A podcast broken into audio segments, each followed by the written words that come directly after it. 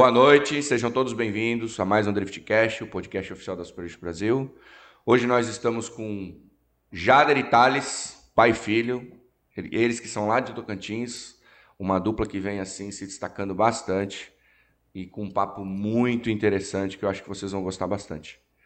Tudo bem, Thales? Tudo bom, Jader? Tudo tranquilo, tudo firme, joia. Boa noite, Champ, tudo bem? Boa noite, Neto, tudo bom? Boa noite, Thales. Boa noite, Jader. Tudo bem? Boa noite. Bom, gente, e para vocês que vêm curtindo aí esse universo do Drift, tá? Comente, mande pra gente o que vocês gostariam de assistir, quais são as pessoas, ah, os pilotos que vocês gostariam que estivessem aqui fazendo esse podcast conosco e mandem suas supostas perguntas também, tá? Além das curiosidades, vocês podem mandar para a gente os projetos, projetos dos pilotos, o que, que vocês gostariam de estar tá por dentro. Né? A gente sabe que tem N, N carros sendo montados hoje, que estão sendo preparados já para 2022. E é isso daí. Se inscreva no nosso canal, ajude-nos a divulgar ainda mais o esporte e tamo junto. Muito obrigado. Vocês são do Sul, né? Vocês não são isso. de Tocantins? É, eu sou do Rio Grande do Sul. Sou de Horizontino. É, meu pai é. é. Mas tem 20 anos já que tá aqui no Tocantins já. Idade do Thales. Ah, idade do Thales. Ele nasceu no Tocantins? É, é nasci aqui no Tocantins. Nasceu, nasceu aqui. Já nasci aqui. Sou tocantinense. Tá. E me fala uma coisa, Jader. Uhum. Como é que foi essa sua experiência de entrar? Quando começou o, o, você entrar no mundo automobilismo? Quando que foi isso? O que, que te despertou? Então, meu pai sempre teve oficina mecânica, né?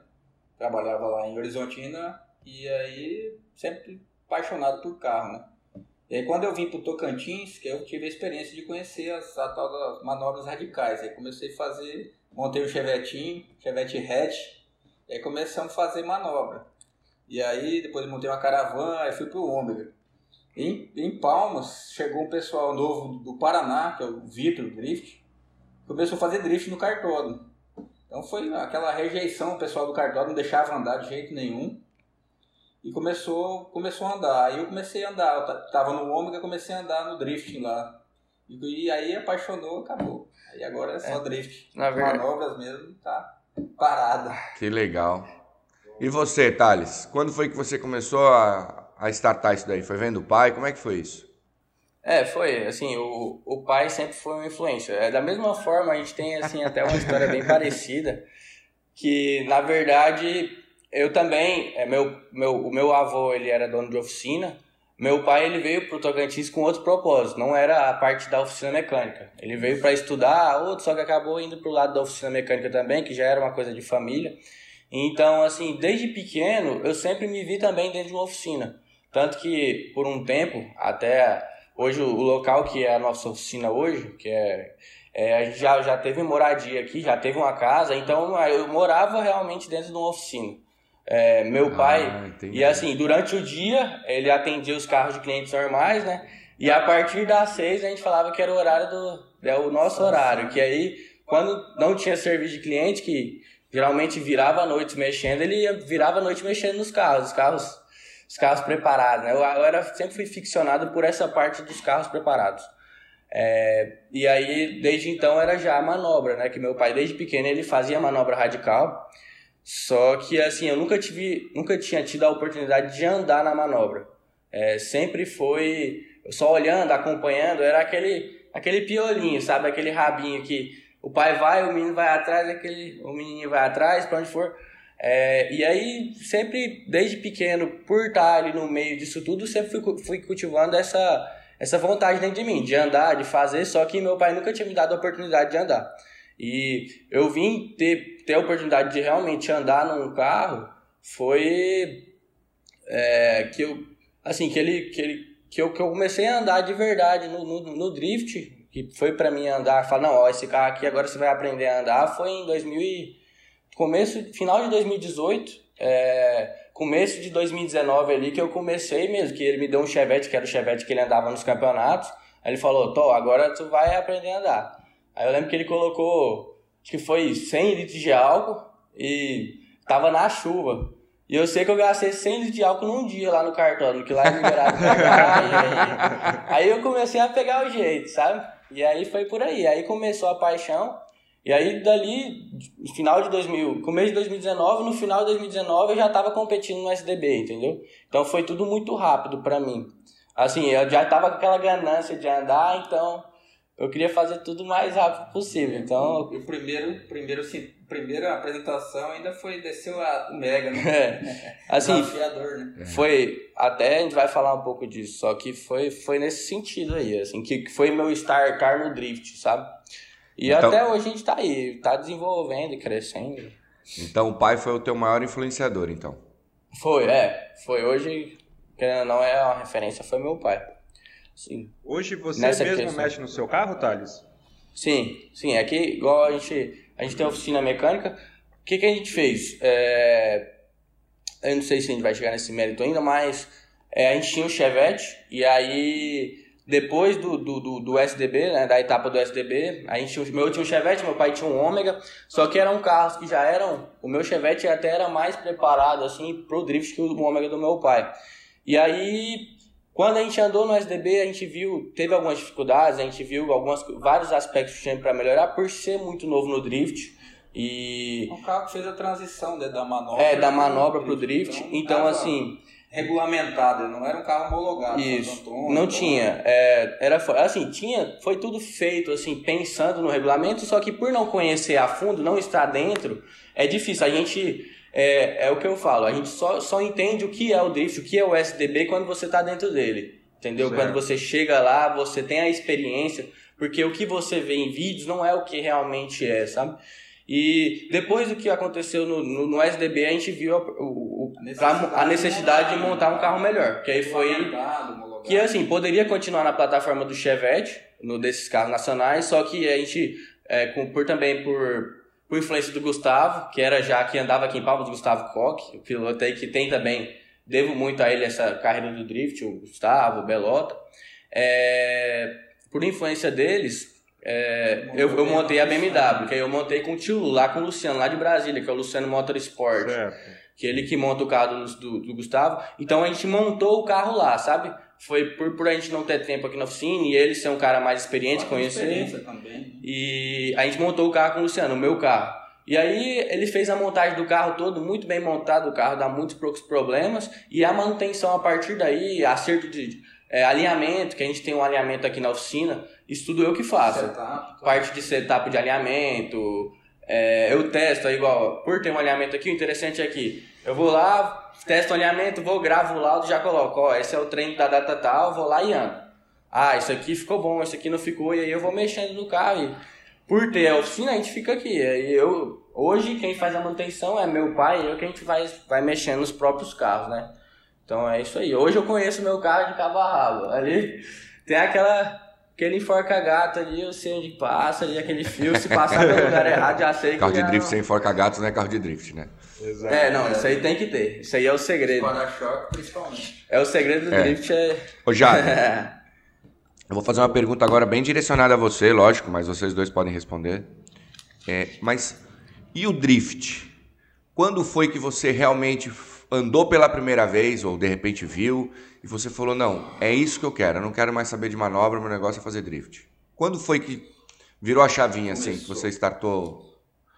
Então, na verdade, é, lá em Palmas, no cartódromo, depois que começou a andar lá, o Vitor, ele teve uma, uma etapa lá de um campeonato, na verdade, tocantinense. E aí tem eu um colega meu aqui, o Celcinho, o Celcinho Blues, que anda em duas rodas, o Chevette, que a gente fazia as apresentações na cidade, né? Pegava as apresentações e fazia de manobra. Aí, como ia ter esse campeonato de drift, a gente falou assim, vamos lá para ver o que, que é esse tal do drift. Vamos lá para ver. Aí chegamos lá e andamos. Ele foi numa caravana aspirada, seis cilindros, e eu fui no Chevette. A gente andou, aí dali pra frente acabou. Entrou na V, fez outro drift e agora é, é montar o carro para andar. E foi acertando o carro. A gente, na verdade, foi andar, não tinha nem freio de mão traseiro, não tinha. Ia na lançada mesmo do motor para poder fazer. Aí foi entender o que é o drift. É. Foi pegar as técnicas e foi melhorando. E vendo na cidade montar um carro adequado. Aí que a gente começou a andar. Mas foi isso aí. foi em 2018 18, que começou os campeonatos. E esse campeonatinho lá em Palmas, que o Gustavo ia andar, que ele tinha começado a andar e treinava. Aí eu montei o ômega. Aí era o Gustavo, sempre eu e o Gustavo treinando, eu no ômega, Gustavo em primeiro, eu em segundo. Até tem a, a sina de vice lá, foi, foi três campeonatos, três campeonatos, o Gustavo tirou o primeiro e eu vice-campeão. Legal. Tá explicado. Mas vice não é nada, Gustavo pai. É, mas tá bom. Que legal. É, tá, tá bom. O vice não é foi, nada? Foi. Cara, mas você é muito competitivo. É. é, com certeza. Era um campeonato bem, era bem interessante para para nossa realidade aqui. É, assim, o, o, o, do drift também, a gente só interrompendo, mas eu, eu acredito que tenha sido uma veia de começar no drift por ser uma oportunidade de andar. Que assim, é, graças a. A gente tem que agradecer muito ao pessoal lá de Palmas, por isso que a gente cita muito, que foi o pessoal do cartódromo, que veio o pessoal lá do Sul, que é o Drift Sul, acho que até já compareceu em alguns eventos seus, que é o, o Vitor, é, esse pessoal de lá também, o Gracioli, né? Que ele, que ele trouxe essa veia do drift para poder começar, sabe? E aí eles conseguiram é, romper as barreiras, que é o difícil hoje, né? E aí eles conseguiram a liberação do cartódromo e foi o que a gente viu como como ter o que andar, sabe? É o que Sim. tinha. É, o drift ele possibilitou um lugar para a gente andar.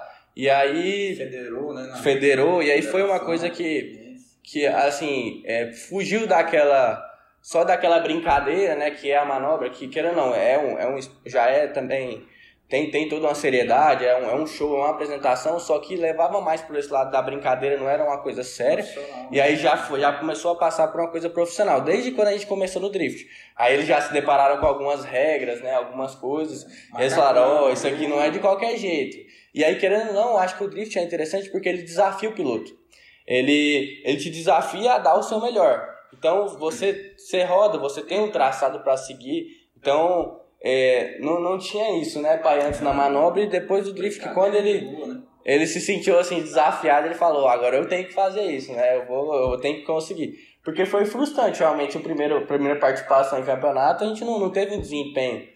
E aí depois foi evoluindo e foi tudo muito rápido, né? Assim, o que, é que, o que, que você achou, Jader? Do que você fazia antes, que você era bom, né, no que você fazia na manobra, e quando você começou a fazer o drift?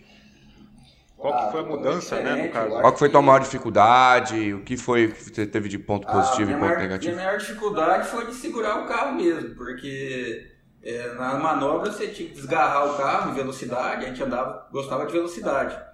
E as pistinhas pequenas, então você tinha que vir desgarrando para o carro rodar dava motor para o carro rodar. E no drift não, a técnica é totalmente diferente, você tem que segurar o carro para o carro não rodar. É. Porque se você rodar, você zera a volta. Então, assim, foi muito desafiador. Tanto é que na época eu tive que montar um carro de rua, para mim, um turbo, um chevetinho, para mim aprender a puxar o freio de mão, debreando.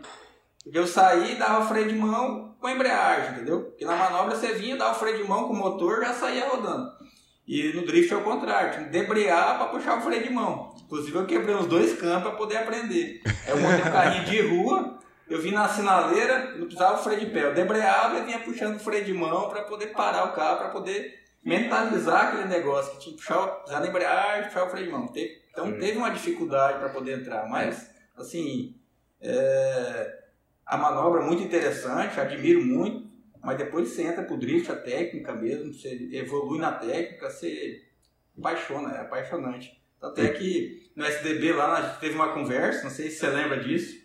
É, na confraternização. Na confraternização, tava, estava sentado na mesa. Aí eu falei pra você, nós conversando e tal, eu falei, o que, que você achou do moleque tal? Leva jeito? Você falou, ó, Jader, pode investir, que o moleque tem jeito, monta um carro para ele e foi o que eu fiz. Eu parei de andar, montei um carro para ele, para ele começar a competir, fiquei um ano fora. Ele desenvolveu as técnicas e agora que eu comecei a andar de novo, que eu consegui montar o carro para mim, para a gente poder andar juntos. É, ele participou de poucos eventos, né, com o carro já. Foi meio que isso aí. Depois do SDB, meu pai parou, vendeu o Ômega até. E aí falou, não, agora eu vou montar o carro para você andar. Aí Hoje até eu fiquei meio surpreso do, do carro de vocês é igual? Hoje, a gente tem duas. Pode falar. Ah, ele tá com a plataforma da BMW 36 quatro portas. A gente tem duas BMWs, é dois carros bem. É três. A gente tem três carros de competição. É um até pra ficar reserva, porque são dois pilotos, então. Pra você ver até onde já foi isso aí. Já tem até carro reserva. Então são três carros praticamente iguais, que são três BMWs, motor BMW. É uma receita bem parecida com a do Gustavo Koch, assim, a gente fala que é uma coisa bem similar que foi uma, igual eu falei que o Luciano que montou até um dos carros, Sim. então a gente foi fazendo as cópias para poder ter os três carros iguais. Para questão de peças, né, pai? Backup, igual vai para um campeonato, é um setup de backup só, um setup de suspensão, um de motor, um de. Então, assim. Na verdade, eu comprei o Silvio, né? É, foi. Pra montar o Silvio, um S15. É, foi. Só que aí, com mais falta de experiência, eu fui e comprei é, motor SR20. É bom. É um carro que é competitivo, só que pro nível que está hoje, os, os pilotos estão andando e os carros que estão no Brasil, hoje já se torna um carro que já não é tão competitivo, por ser um motor original. Já é um motor original ainda, turbo, então teria que investir muito dinheiro na plataforma para poder dar um resultado que uma BMW com menos custo é. é e a facilidade de peça também, é, né, Jader? Parece que não, mas é, vocês terem acesso às peças mais fácil faz com que vocês consigam treinar mais, ter menos custo, se frustrar menos. Então, é algo que. É, eu acho que a BMW é um, é um, é um, é um chassis aí que, querendo ou não, está fazendo assim um, um, um sucesso absurdo no mundo do drift, justamente pelo desempenho, que é muito bom, e pelo custo, né? Ela tem um custo-benefício é, muito bacana. As peças também, as peças plug and play, né? Hoje né, já tem vários parceiros aí, como a Kaiser, que faz o diferencial LSD, que já usa os diferenciais LSD, tem a, a embreagem Platec, que é tudo plug and play, que você multidisco. Você chega, só coloca no carro e está andando, né? É, é porque, assim, para nossa realidade, o que que era? Na casa, tem o carro nacional e o carro importado, sabe? É, o que que a gente sempre teve. Que Sim. hoje no Brasil, querendo ou não, o drift, quando começou, tinha muito. Tem ainda, o Chevette é um carro bom, não é um carro ruim, é um carro leve, até. É, tem até alguns comentários de Chevette. É um carro bom? É um carro que funciona sim. É um Mas carro muito bom. Só que é um carro que não tem desenvolvimento ainda. Começou, já, do, do que começou o drift, na época que a gente andava lá em 2000, final de 2019, lá no SDB, pra agora já desenvolveu muita coisa. Só que muita coisa para você fazer andar tem que desenvolver. Já a BMW. é, foi feito. Foi feito. Já a BMW não, já a BMW. Vende todas as peças, grana, né? as peças todas já. Ou um Silvia, né, por exemplo. Você tem grana, você vai lá e compra o melhor. Qual que é o melhor? Que já tem desenvolvimento. Na Europa, a BMW já está muito desenvolvida, Estados Unidos também. Então você vai, você tem grana, você vai e compra. Então só instala e vai ser feliz, a gente fala. E foi o que a gente viu na BMW. A gente perdeu um pouco da parte, pulou a parte do sofrimento ali, de desenvolvimento e tudo mais e foi andar, né? Montou o carro, gastou uma grana que é, não é barato. Sim. Só que a partir daí foi só alegria, né? É, gasta uma vez só, né? Você gasta uma foi. vez, monta algo bacana e daí. É isso aí. É, só vai depender de você a evolução. Isso é muito legal. Ô, é isso Ô, Thales, é isso me responde um negócio. Você, você que andou na, na plataforma do Chevette para BMW, você sentiu muita dificuldade? Muita diferença? Então, é eu vou. A gente brinca até que o Chevette ele é uma escola. Porque o Chevette ele não tem direção hidráulica. O Chevette, a suspensão traseira é eixo rígido, né? É um diferencial eixo rígido. É, já é uma suspensão mais antiga. Então, tudo é mais difícil. O câmbio já é mais complicado, o original de Chevette. Então, é um entre-eixo mais curto. Então, ele, ele dificulta tudo assim pro drift. Então, um cara que faz drift de Chevette, ele não tem muita dificuldade para quando ele vai passar de uma, da plataforma Chevette para outra plataforma. É, ainda mais quando é uma plataforma maior, igual as BMWs, que ela já é mais um entre-eixo mais longo, já tem uma direção hidráulica. É um carro que ele já é mais resistente a quebras. Então, assim, é, teve uma questão de adaptação, como sempre, quando você passa de um carro para outro tem uma adaptação. É, só que foi bem, muito rápido, sabe? Eu, assim, eu montei o carro, foi em, foi em julho de 2019, meu carro ficou pronto. Até foi uma correria para ver se ficava pronto para a primeira etapa do SDB de 2019, que era em março, né? Ia ser Londrina. Eu estava ansioso para andar já com o carro. É, aí acabou que não, não, não, não ia dar certo para andar com a BMW, eu ia com o Chevette para Londrina ainda. Daí a gente agilizou o máximo e em julho ficou pronto. A gente já foi testar o carro em Brasília. Eu sei que eu, eu peguei, eu entrei no carro, é, foi, foi, eu dei uma volta e, e, na outra volta eu já tava fazendo drift, assim, melhor que eu fazia no Chevette, sabe? É, já tava, já queria, já ia ter um campeonatinho no final de semana, eu já queria competir, já tava andando de igual igual para outros pilotos. Tava, tava igual eu tava falando, já tava dando na porta do Gustavo, já, já tava já com medo. Já, a partir daí já começou a ficar com medo já. Mas foi isso aí, foi muito rápido, né? Não teve. Teve a questão da adaptação, só que é, é uma plataforma mais fácil de você dirigir. Sim. É, eu gosto muito do Chevette, eu acho é, tem a peculiaridade de ser um carro arisco, ser um carro rápido, igual para pistas pequenas, cartódromo. É, para mim não tem um carro igual o Chevette, é um carro muito rápido, ele tem a transição muito rápida, é incrível. Você tá longe do piloto para você chegar é muito fácil. Então, só que tem, com certeza a plataforma da BMW eu senti mais facilidade para andar, né? É, mais confiança. Né? Mais confiável. Só que assim, ambos são carros que eu gosto muito. Assim, eu, eu ainda tenho saudade do Chevette. Vamos falar assim que eu, que eu deixei, eu teria oh, Chevette Tá com saudade do Chevette, hein, Jader? Tem, né?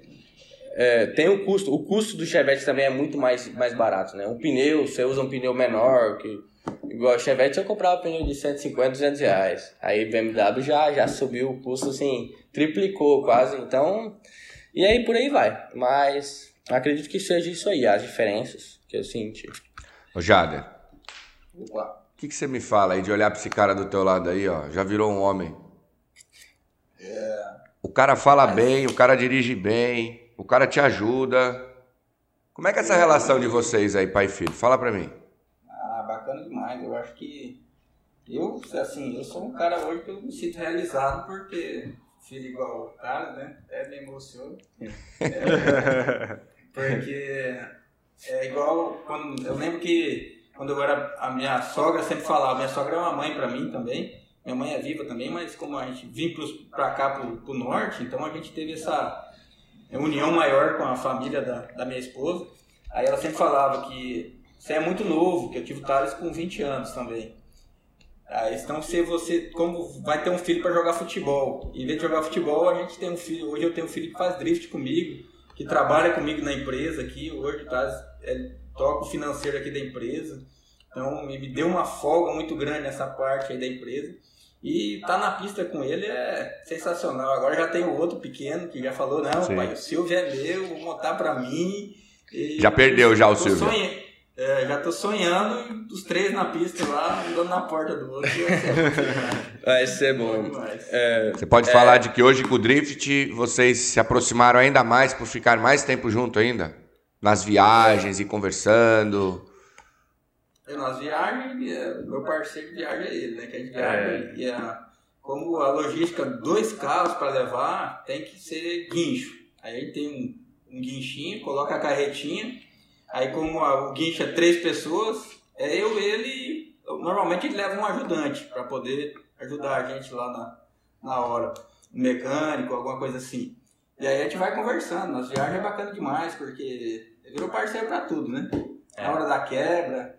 Igual... É, os perrengues, né? Tudo, tudo tá junto. É, já chegou em campeonato já que dois carros quebraram ao mesmo tempo. É, aí chegou, eu olhei pra Olha. ele e falei, e agora? É, aí a próxima batalha já tava lá e já tinha que arrumar os carros. Aí fica naquela, né? É, vou mexer em qual carro agora? Aí, normalmente sempre Thales tá levando vantagem nisso aí. aí pá, larga o meu carro, vou mexer. Eu acho que você me escutou um pouquinho, né, naquela conversa que a gente é... teve no Mega. Mas é bom demais. É, com certeza. É, é isso aí. Você prestou é... atenção no que eu falei para você? Que eu acho que você me escutou um pouquinho naquela conversa que a gente teve lá no Mega, para você poder escolher. Não entendi. Eu falei para você, você falando que normalmente quem leva vantagem é o Thales. Se, um, se os dois carros quebrarem, o dele volta para a pista. Eu falei, então você me escutou um pouquinho naquela conversa que nós tivemos lá no Mega. É, que ele falou isso, pra você. Com certeza, com certeza. é, foi. Escutei bastante. foi, a, foi o pontapé inicial, né? Foi o divisor de águas, né? Acho que, que Na verdade, quando eu cheguei, eu já botei o ômega para venda. E o ômega era, teve a transição de. de Logo em seguida. então tava todo bagunçado, na verdade. Santo Antônio era homologado, banco era de jeito e tal. Aí eu falei, vou vender esse trem e vou montar um carro. Aí foi a ideia que você me deu. Em vez de você montar o um carro para você, monta um carro pro Thales, bota o moleque para competir, vai treinar ele. Foi o que eu fiz. Foi, voltei pra cá com esse trem na cabeça e montei o carro para ele. Então foi. produtivo demais. Hoje eu me sinto orgulhoso, até por ter isso. Até a gente se encontrou lá em Goiânia. Sim. Te agradeci pessoalmente, não tinha comentado ainda com você. Que essa pandemia a gente não deu para se encontrar mais. Sim. Mas é, foi ali foi um divisor de águas mesmo. Tá? Foi o pontapé inicial e hoje tá aí, o moleque tá, tá mandando aí, tá treinando, entendeu? Tá tendo resultado. Então, eu vi, tá evoluindo bastante. É, eu não sabia que vocês iriam estar lá. É, fiquei muito feliz de encontrar vocês lá, de ver vocês andando. É, vocês evoluíram muito. O Thales, cara. Surreal. Eu acho que evoluiu ainda mais, porque ele estava sereno e ao mesmo tempo andando muito bem. Então, isso me chamou muita atenção lá, tá? De, de todos os pilotos que eu fiquei olhando. Uhum. E para mim ele evoluiu absurdamente, você também, né? Mas ele foi o que mais me chamou a atenção, porque por ser um rapaz novo, e normalmente a vida faz com que eles percam foco um pouco, né? É namoradinha, Isso. tal, não sei o quê, balada. E aí, de repente, eu vi ele centrado daquele jeito, eu fiquei orgulhoso demais, de verdade, tá? É. Fiquei... Na verdade, lá em casa até a gente brinca, né, com o Thales, porque ele, antes de escovar o dente, ele ele faz a oração do drift. é bom ele vai escovar o dente ele, ele toma café assistindo drift. É. Aí depois ele vai almoçar assistindo drift. De tarde ele passa o lanche da tarde vendo drift e vai dormir assistindo drift. Então, é. assim, ele vive o drift. Hoje o mundo dele é o drift. É. até assim, e os estudos, né? O pai pega no pé porque... Sim. Se parar de estudar, o pai corta o drift. Tem é. que estudar. Eu era assim é, com o Diego. Caminhar são uma faca de dois gumes. Eu com o Diego era a mesma coisa. Tipo, mas também depois que eu dei o carro para ele, nunca mais nem nota vermelha veio. Então, eu tinha um trabalho muito grande com ele. Eu comprei ele, eu falo, eu falo minha mulher ficava brava comigo, que ela falava assim, é, eu não sei se tu fez certo ou errado, porque ele parou de dar trabalho na escola, mas em compensação que a gente começou a gastar com ele com drift. mas tá aí o resultado, Foi né? mais ou menos o que aconteceu com a gente também. Eu acho minha que... mãe, minha mãe fala a mesma coisa, eu acho. Que assim, ela ela, ela tem, as, as mães, elas sempre têm aquele pé atrás, né? É, a minha, por exemplo, depois que eu comecei a andar, ela sempre teve uma resistência muito grande. Assim, para mim, até eu começar a, a, a, dar certo, a gente. Porque é um sacrifício muito grande, né? Sim. E quando ele me deu um carro, sabe, aí eu comecei a andar, e, é, foi mais ou menos a mesma fala aí da, da, da Karen aí. Ela. Oh, a gente sofre isso aí um pouco. Que ela falou, não, mas não vai parar de estudar agora, que agora ele não vai, vai largar de mão, que não vai querer mais saber de nada, só vai querer saber se tem de drift, que é o seu foco agora. E é assim, a gente, a gente eu procuro mostrar para ela que não é bem assim. Eu, querendo não, eu, eu me envolvo, eu, eu sei que a gente sacrifica, sacrifica muita coisa por causa do drift. Sim. É uma é uma coisa que, querendo ou não, não, não tem como. É, é, é tem que se doar, né? Tem que se doar, porque tem que ter comprometimento, tem que ter persistência, porque senão não vai pra frente, que é uma coisa difícil. Sim. Às vezes a gente se depara e a gente se questiona. É, será que, será vale, que a vale a pena isso? Porque, a gente, pra vocês terem ideia, a gente, é, a gente anda 2.400 km. A gente tá 2.400 A gente, é, é para diferente de qualquer piloto, a gente está aí mais ou menos a mil quilômetros de diferença, que é mais ou menos se fosse uma região centro-oeste, que já é longe, o piloto de Brasília, Goiânia, é na faixa de 600, 700 quilômetros. Então, é, é, longe. Então, um, um, campeonato em São Paulo é quase 2 mil quilômetros de ida. Balneário Camboriú, por exemplo, quando tem campeonato, é 2.400 quilômetros. O Mega Space foi mil e... Mega, Mega Space foi o, o, local mais perto que a gente teve para andar. Um dos locais mais perto. Que a gente falou, nossa, lá é bacana, que foi até perto, sabe? Pra vocês verem, que é um lugar que é realmente muito longe. Então a gente tem Mega que... Space é pertinho, né? Mega Space é, é pertinho, né? É, foi perto. É, que a gente teve que sair. Mas pra ir pra um campeonato desse, a gente tem que sair daqui da oficina é, daqui de, da cidade numa quarta, numa quinta-feira. Então a oficina fica sem, sem a gente, já conseguiu fazer funcionar, só querendo ou não, é, depende da gente ainda, a gente fica fora quarta, quinta, sexta, aí na volta, segunda, terça, vai chegar quarta-feira da outra semana. Então fica praticamente uma semana, uma semana fora. A, a, a oficina sem. E, e, e antes, e, e, antes do campeonato, é uma semana antes também, mexendo nos carros, uma semana depois, então assim querendo não é um sacrifício grande, a gente se questiona mesmo. Será que está compensando? Será que é isso que a gente quer?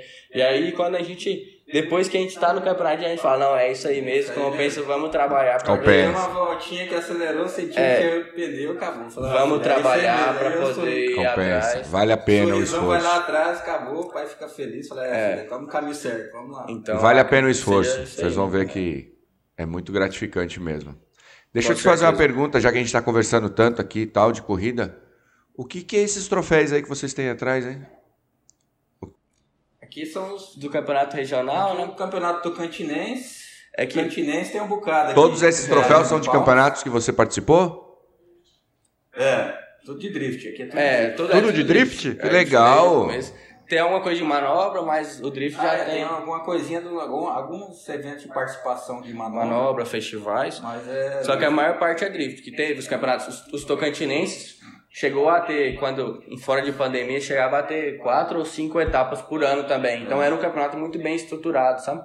Que é, legal. Do, do, Tocantinense, assim, eu acredito que na época era o único Tocantinense. Aí veio o SD Paulista, né? Que aí Sim. vocês fizeram. Que aí foi um segundo campeonato, que foi final de 2019, vocês conseguiram fazer, se não me engano. Foi Isso 2019, não, não, não, não tenho certeza. Então foi do campeonato estadual, né? O campeonato que a gente tem. Tem alguns do, do, do, do do, de outros campeonatos que a gente está andando também, que a gente já teve algum resultado, só que é, é tudo drift, né, pai? Tudo drift, tudo drift. Que legal. Já, Parabéns, já tem feliz. misturado aí. Mais é do Thales do que meu. O meu já tá. Não, tá nada. O pai tem os troféus. e, me, é. e me fala uma coisa. Como é que tá sendo essa preparação aí pro Mega, hein? Ah, tô ansioso.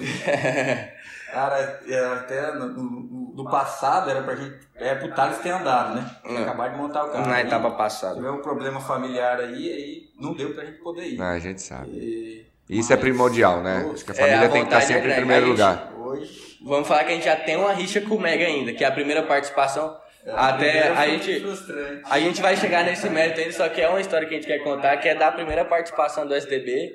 Vamos falar que foi uma aventura. Ali foi uma aventura. Foi uma aventura gigante. É, mas voltando assim só para a preparação para o Mega, para não fugir do assunto.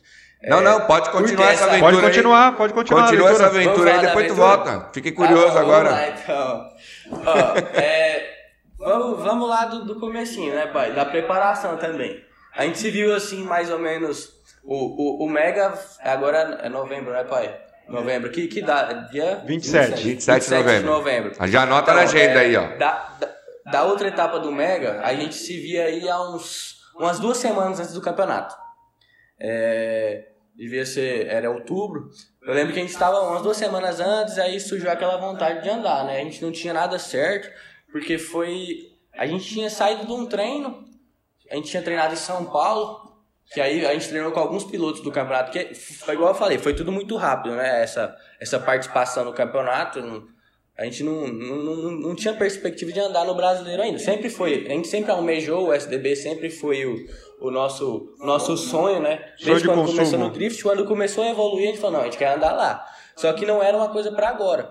Só que aí o, o Gustavo, o Trindade, alguns pilotos chamaram a gente para treinar lá em São Paulo, lá no SCPA. Era final de ano, né? Era final, final de ano. ou era começo? Era meio do ano, não era? Era férias? Não, era final do ano. E ele falou assim, você tem que ir nessa última etapa, porque pro ano que vem você já saber como é que é. É, o, o SDB foi isso. É, foi é que assim, a gente treinou em, em, setembro ali, mais ou menos, a gente treinou no SCPA. E aí o Gustavo falou, ó, vocês têm que ir no SDB agora. Porque a gente treinou com os pilotos do, do campeonato, a gente falou, ó, a gente não tá muito longe não, o nível tá, tá próximo, sabe? A gente tá andando junto. E aí, aí já surgiu aquela vontade, né? Já falou, ó, já dá pra gente andar, pelo menos vergonha acho que não. não vergonha não passa, né? A viagem foi, a viagem foi isso. Aí, isso, aí. Fomos pra Goiânia mexer nos carros, né? Saímos, vamos melhorar os carros. Foi, a gente foi. Foi umas duas semanas no campeonato. Meu pai, o Ômega, a gente se deparou com regulamentos, não tinha feito inscrição do STB, não tinha feito nada. Aí a gente foi com os carros, não achou que tava certo, né? Dava pra andar, tava dentro do regulamento. A gente mandou o carro, as fotos dos carros pra pré-vistoria. E aí a gente mandou algumas fotos. E aí falou, não, seu carro tá errado, tem que arrumar isso, isso, isso, isso. E aí foi, tipo assim, duas semanas antes, garrou. Aí começou o ômega, começou a mexer tudo, foi, foi, aconteceu. Que a ideia era só meu pai andar. Eu não ia andar no, no Mega, era só meu pai.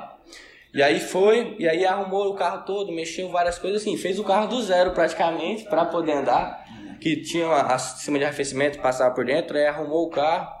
E aí, beleza, aí o carro do meu pai tava mais ou menos tinha que acertar ainda, fazer acerto de injeção. Isso. E aí o meu. Foi um dia em Goiânia, aqui em. Foi, aí a gente foi pra Goiânia. Daí foi, foi uns, uma semana. Foi nas quinta, quarta-feira. Uma semana antes mesmo. O SDB era final de semana. E aí eu sei que a gente saiu.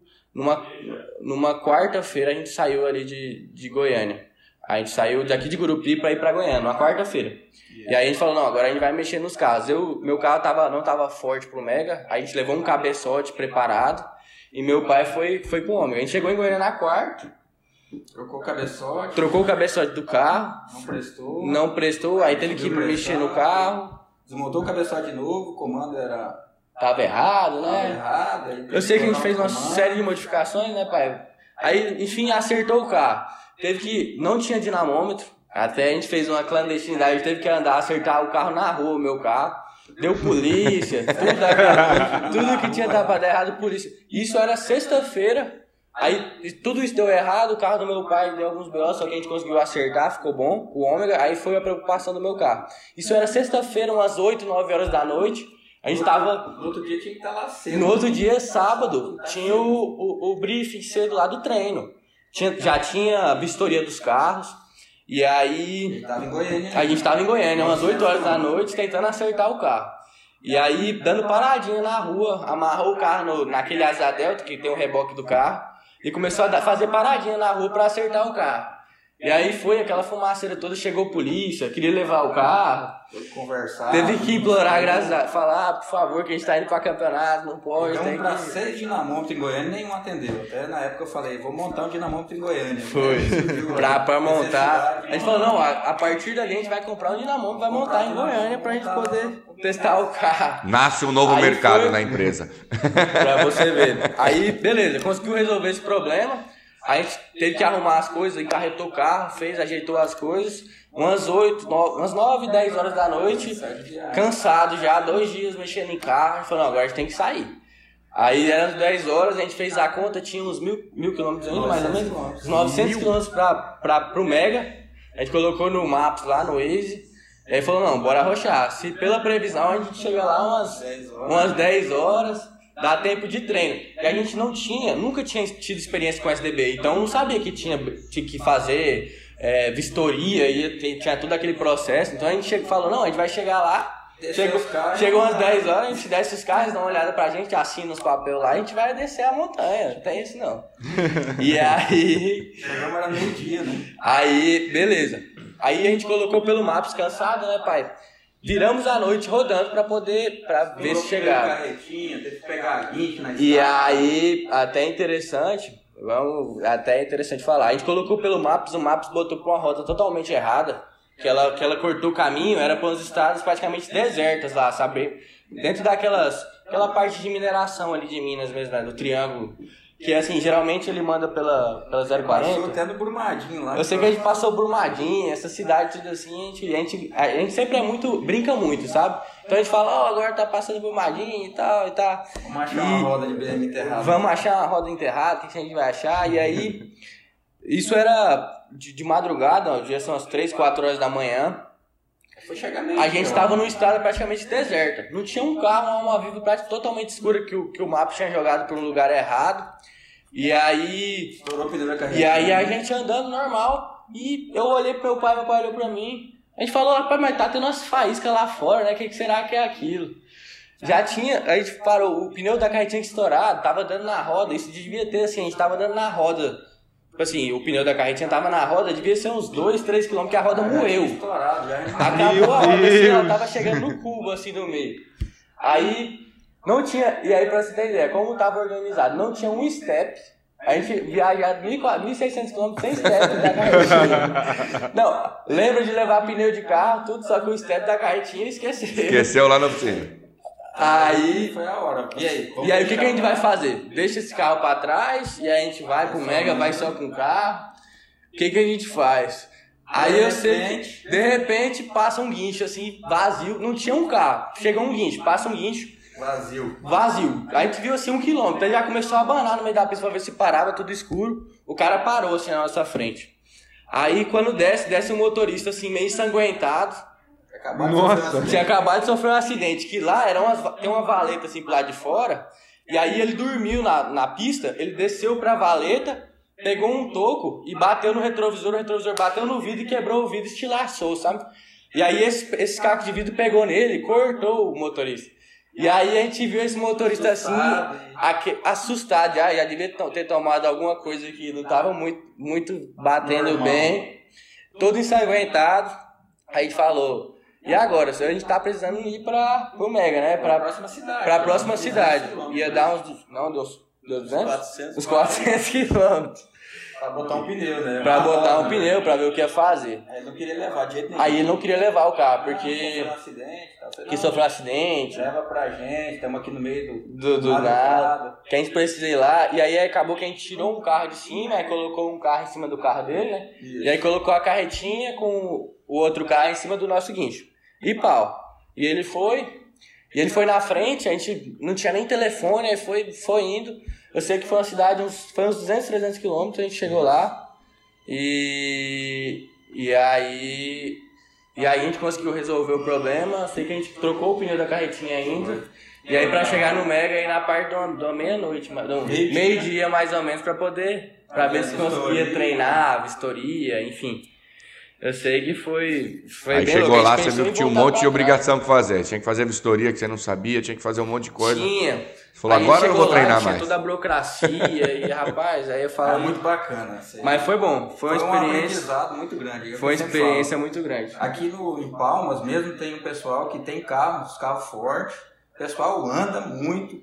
Eu falo, bora descer pro Mega, bora pro DB. Aí o pessoal fica com medo de ir com, pra, porque não sabe como funciona. Eu falo, mas só vai entender como funciona e só vai aprender se for. É. Então a oportunidade tá aí.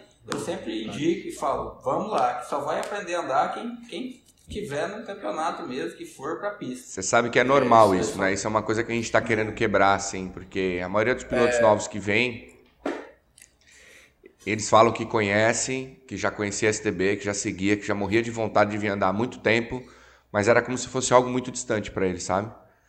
Algo como se fosse algo, tipo, não sei. Algo Bicho é que cabeça, na verdade. que- É, até a fosse, gente mai- ia a fosse maior vez. do que do que sim eu não sei explicar é, é algo muito verdade, interessante cria- sabe um- não sei explicar assim um- exatamente o que passa na cabeça deles mas é como se fosse tipo algo inalcançável sabe eu falo pra eles falo, É. não meu tem que dar o primeiro passo dá o primeiro passo vem lá primeiro você manda seus vídeos as fotos dos seus carros aprovou vem anda no treino né tem que quebrar esse esse Tem que dar esse primeiro Esse paradigma A gente aí, é uma né? prova disso, né?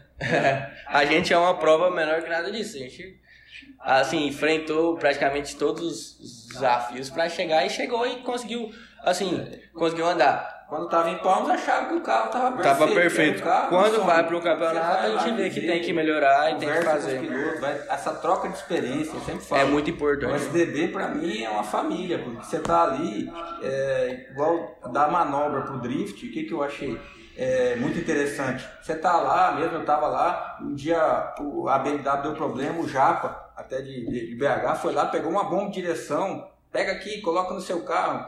É, o outro já veio com uma mangueira, até no SDB lá o Lucão me emprestou o tanque de combustível, que meu tanque era dentro do carro. Aí na vistoria não passou, o Lucão foi lá, tirou o tanque, já trouxe o tanque. Trocou. O outro já trouxe uma mangueira. Então, assim, a união do- dos pilotos e até do, do pessoal do SDB ali é uma família. Eu sempre falo, todo mundo tenta ajudar. Diferente dos outros esportes que, que eu já Da participei da arrancada. arrancada, é, de vários esportes, que ali o pessoal tenta sempre. Ninguém nem empresta, lá não. Você tem uma lixadeira, você tem uma parede de solda, pega aqui uma ferramenta, o lugar vai lá te dar a dica de setup, ó, seu motor tá ali, seu motor tá aquilo. Então eu acho que assim, é, quem está de fora, eu acho que não perde essa oportunidade não de poder estar dentro, que ali é um, eu sempre sempre falo, é, é diferenciado. O drift para mim é, hoje é, o SDB é uma família e No drift ele faz. enquanto eu puder estar junto e puder andar, eu acho acredito que A gente vai estar, né? quero ficar de cabelinho branco andando lá. É obrigado fico lisonjeado Ô, ô Thales, e quando você viu a montanha lá de cima, o Jader também, quando você viu O que, que você imaginou? O que, que você pensou na hora? Então, é, é assim, a gente sempre. O primeiro contato é sempre assustador, né? Igual eu falei, a gente chegou lá, é, do, da, da rodovia que tem o acesso ao Mega, já dá pra ver a, a montanha, né? A pista lá de baixo. E aí, como a gente chegou, já tava atrasado, vamos dizer, né? Já os caras já estavam descendo, se eu não me engano. Eu tenho em mente até hoje, se eu não me engano, era o, era o, o Iga, o Trindade também estava andando. Quando a gente viu aqueles carros descendo, aquele, o barulho dos carros, a gente falou, ixi. Você tá doido? É, aqui, já bateu a tremedeira, sabe? Assim, aquele cara valente que saiu do Tocantins já. já, já Vamos lá. Aí. Anda aqui embaixo primeiro. É, aí até o que? A gente teve alguns problemas por causa dos carros. Meu pai, ele teve que mexer no carro praticamente todo para andar. E assim, foi mais uma, uma luta. Porque é, é, uma coisa que a gente fala, é, a gente, pelo menos no, no, no, SDB, depois disso a gente procurou melhorar. É, a gente foi eu e meu pai, dois carros, um Chevette e um Ômega. Presta atenção, você acha que tem, tem tudo para dar certo. É, eu, eu era mecânico do carro, meu pai era mecânico dele. Um Chevette, Chevette não dá defeito, né? Nunca deu problema. O Ômega também. E quando a gente chegou, fez a vistoria, teve que fazer praticamente a modificação no, na linha de combustível, no tanque do carro, porque estava fora do regulamento, porque falou, ó, desse jeito não dá para andar, porque tem um regulamento tem que ser seguido. A gente até... O é, que, que, é regulamento? O que, que, é regulamento? Não conhecia, sabe? E aí a gente foi, e aí é, muitos desacreditaram. Aí meu pai perguntou, acho que era até o, se não me engano, era o Champ que tava, era o, era. o que fez a vistoria. Aí meu pai foi e perguntou, o que que precisa para poder andar? O que que eu preciso fazer? E aí ele meio que desacreditou. Acho que ele falou, não, você tem que fazer isso, mudar o combustível e tal, mudar tudo. Praticamente tinha que fazer uma coisa que era praticamente impossível, sabe? Achar um outro tanque de combustível. Aí meu pai falou, não, beleza, deixa comigo. E aí, nesse meio tempo, meu pai foi fazer a correria do carro dele, eu tinha que andar, né? Eu cheguei lá, eles liberaram para mim treinar, e aí eu tinha que treinar. E agora, eu tenho que andar. Eu cheguei aqui, a gente andou hoje, eu tenho que treinar. E aí meu pai já falou pra mim, ele saiu, ele falou, ó, não é pra descer a montanha não, moleque. É pra andar aí embaixo aí. E, e vai devagar. Enquanto eu, não, enquanto eu não tiver aqui, não é pra descer a montanha. E aí eu já fiquei naquilo. Eu fiquei andando embaixo lá. E aí eu sei que eu dou umas voltinhas embaixo, aí pra, e tem aquela pré-vistoria, né? Que eles olham você andando para poder liberar para andar lá em cima. Aí eles liberaram pra andar, e falaram, não, vai andar lá em cima agora. Eu falei, não, espera um pouquinho, tô só testando o carro aqui mais um pouco. Que era porque eu louco pra andar lá, só que meu pai já fala, não, não anda lá em cima não. Só que você sabe, sabe Ei, mas você sabe como é que é moleque. O pai né? puxou teu freio de mão, então, falei, ali. Ô, oh, meu pai tá demorando demais. Eu falei, não, vou dar só uma voltinha. Eu não vou fazer drift. Vou só lá, só descer, vou subir. Aí eu vou andar. Tava né? com medo é do filhote se machucar? É. Como é que é? O medo de se machucar. O medo tava de se machucar. com medo de você se machucar, é. É, ele tava. É assim, sempre tem a preocupação de pai, né? Saí pra buscar o tanque de combustível e eu não tava presente. Falei, ó, você não desce lá não. Aí quando eu cheguei, na metade que eu olhei, tá lá o Thales descendo a cena. tá certo. Falei, menino, moleque.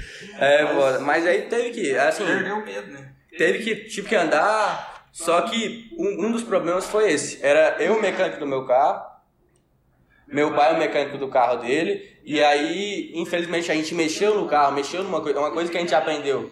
É, o problema nosso é que a gente não tem espaço para treino.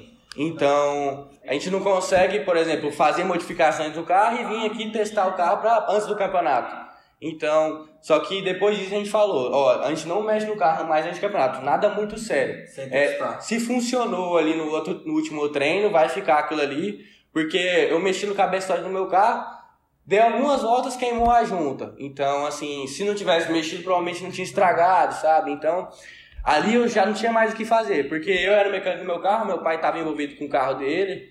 E só que assim, é, o, até descer a primeira vez a montanha, o medo é gigante, né? É, só que depois que é, meu pai também. Eu não treinei, né? Na verdade, é, não treinei. Então no domingo a gente foi fazer a, a vistoria, que foi terminar a noite do carro. Foi. Aí fez a vistoria lá. Domingo. Passou na vistoria. Ufa, então beleza. Aí teve um treininho, um, um de manhã.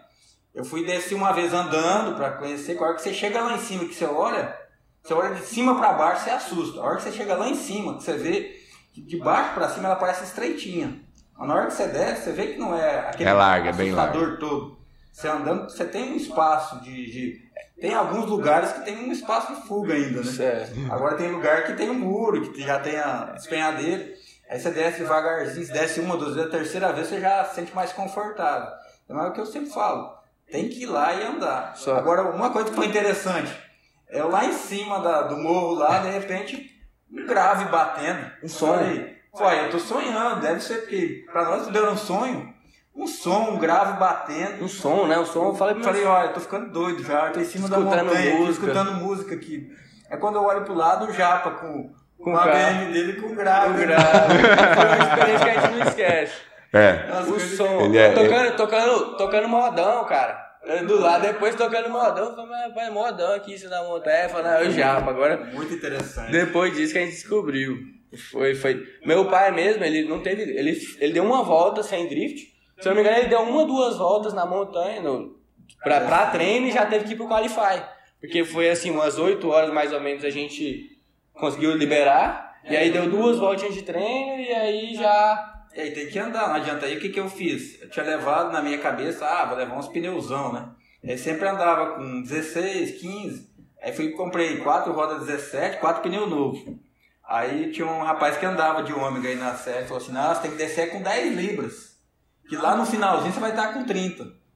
Aí eu fui e coloquei 10 libras. A primeira puxada que eu dei, a terceira, quando eu botei a terceira, o câmbio, flu, Espatifou. forjado, quebrou a terceira. Porque com 10 libras e o carro tava forte, já desgarrou, já saiu, já bateu nos pneus. Já bateu, já no Mega, foi. Mas foi bom. Foi Interessante. Tudo é aprendizado. É, dessa É. vez, infelizmente, eu não consegui qualificar, né? Ah, Assim, tudo que dia pra dar errado, eu acho que deu dessa vez. Depois disso aí, a gente falou, agora a gente tem que mudar a concepção que É, até eu comentei com o Champ e falei, olha, é, isso aqui foi um aprendizado pra gente. pode ter certeza. Na hora eu fiquei bravo, fiquei nervoso, porque, ah, porque não sei o que, que eu quero andar. Aí ele foi me mostrar e falou assim, ó, o que, que você vai fazer? Você pega o regulamento, você plastifica e põe dentro do seu carro. Aí você começa a ler o regulamento, você vai entender o que que é o drift. E assim eu fiz. E o Thales do mesmo jeito. A gente começou a entender o que é um Santo Antônio homologado, o que é um banco concha com andar de validade, cinto, capacete. E ver a importância da segurança, que não é só andar. Todo mundo pensa É que é só chegar, montar um carro e entrar pra pista e andar. Não. Você tem que pensar na segurança do piloto. E principalmente eu. Boto o Thales pra andar, que é meu filho, e a minha joia rara tá ali dentro. Então a segurança dele que me interessa. Então, dali pra frente, aí eu falei pro Champ, falei, ó, você não vai me ver mais em pista nenhuma sem tiver com o carro perfeitamente homologado. Enquanto isso, eu não vou da andar, né? Enquanto não tiver. isso, eu não vou andar. Aí montei o carro do Thales todo certinho, montei o meu, pra gente poder deixar tudo certinho, principalmente pela segurança, mas pontapé foi aí, eu né, nos outros. Eu e o Thales devemos ao, ao SDB, porque ali que foi uma escola. Foi. Ó, você tem que fazer assim. É, eu acho que assim, a gente, até voltando na história do Mega, o que a gente mais almeja agora é essa etapa do Mega. Porque depois dessa última etapa, infelizmente, a gente nunca mais teve a oportunidade de andar aí junto com, com o SDB. Então, assim, a ansiedade é muito grande. Teve essa época de pandemia, infelizmente só teve a etapa, uma etapa lá que foi do Mega Noturna, que foi uma etapa que a gente, assim, Tava pronto pra ir. não, você não tá entendendo. A gente vendo aquela live lá, a gente olhava um pro outro assim e falava, ó, era pra gente estar lá. E só que infelizmente não deu certo. Só que então a ansiedade e, infelizmente não, não- a gente não a gente não teve ainda a, opor- a oportunidade de, De de ir no Mega e andar no, com o STB. Então, Não andou, né? Não andou ainda. então Não, mas agora vocês vão andar e vão andar é- bastante. A gente fala assim que a gente tá nem dormindo de noite mais, né? Só pensando no Mega lá já tá só, tá só nisso aí. Vai ter Isso é- bastante sonho, tempo né, de treino, vocês vão aproveitar muito. Essa Vai etapa do bacana. Mega aí eu posso dizer que ela vai ser épica. Leva bastante pneu. Ó, é, pois é, o pneu é. Vai passar Então a gente pode dizer então É, pros, pros- pros fãs do Drift aí, os fãs de vocês, de que vocês realmente estão deixando tudo muito bem preparado para chegar lá e Com dar um grande certeza, espetáculo. Com certeza. É, pros. É isso aí, a gente vem né, outros, ao longo do tempo se preparando e agora é, cada vez melhor, né? Sempre tentando buscar o- Ah, a perfeição. Já tá adequando os carros já pra pista, já vendo o que, que precisa melhorar, pneu, questão de, setup, de kit ângulo, algumas coisas, pra poder, quando chegar lá, tá 100%. Legal. Mostrar o nosso melhor, com certeza. Aonde que vocês treinam? Aí em Tocantins tem um lugar para treinar, não? Então, o lugar mais próximo que a gente tem para treinar aqui é no cartão de Palmas, fica 240 quilômetros. É. Então a gente sai daqui para poder treinar lá em Palmas. 240 e lá, como o cartódromo é um cartódromo, na verdade, então e é público, o né? drift né? é liberado uma vez por mês. É, e aí agora que colocou iluminação lá que tá podendo andar à noite, mas era de dia, era um sábado de tarde, liberava o sábado de tarde, sai daqui para andar lá. Então você imagina, faz todas modificação do carro, você vai testar lá, aí não dá certo, você volta para trás, volta. Estamos lutando aqui em Gurupi hoje por uma área. Até é, tem um projeto aí junto com a prefeita, eu acho que a gestão atual está até preocupada com isso, em montar uma área para a gente poder treinar, porque tem mais pilotos aqui. Porque a gente tem representante do Drift aqui, entendeu? E Sim. aí. Eu assisti o campeonato treinar, de vocês aí que teve em Palmas. É... Eu fiquei muito feliz com a quantidade e qualidade entre carros e pilotos que tinham aí. É, e... aqui era realmente. É. é Palmas, Palmas, e eu acho que o Centro-Oeste, o Centro-Oeste ele tem muito a crescer, tá? Goiânia, Palmas. É, é verdade. É, tem um potencial muito grande. Ele né? tem um potencial Isso. muito grande. É... Acho que porque